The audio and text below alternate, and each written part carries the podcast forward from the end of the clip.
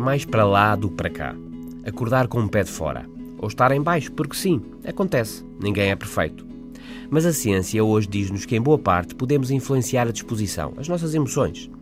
Por isso, quando as coisas estão difíceis, coragem e tenta algumas práticas cujos bons resultados têm sido confirmados pela investigação. Vá lá para fora, é isso mesmo. Estar entre paredes, literal e emocionalmente, é mais fechado.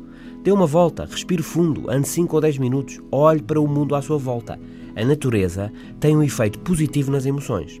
Mais, ouça música. Ouça música que goste, que o faça planear ou reviver momentos bonitos, intensos porque tenha passado.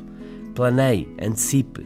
Se vem aí férias, um tempo para fazer algo que gosta, visitar amigos, passear, ler um livro em que anda a pensar, então pense nisso. Todos temos problemas, mas faça uma lista do que gosta na sua vida, do que já lhe aconteceu de bom e que podia não ter acontecido. Pense em quem gosta. Pense em meia dúzia de coisas, situações ou factos que sejam bons para si, que você aprecia. Vida difícil, há sempre quem a tenha mais difícil. Telefone a um amigo. Telefone, faça um Skype, só para dizer olá, aqui estou. Não comunique só pelo Facebook ou por mensagens. Fale mesmo.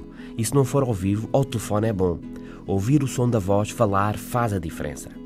São práticas que ajudam. Podem não resolver tudo, evidentemente, mas ajudam. Por isso, se o dia não está no seu melhor, o ideal é ir lá para fora, passear e planear um bom fim de semana, telefonar a um amigo, ouvir boa música. Boa semana e até amanhã.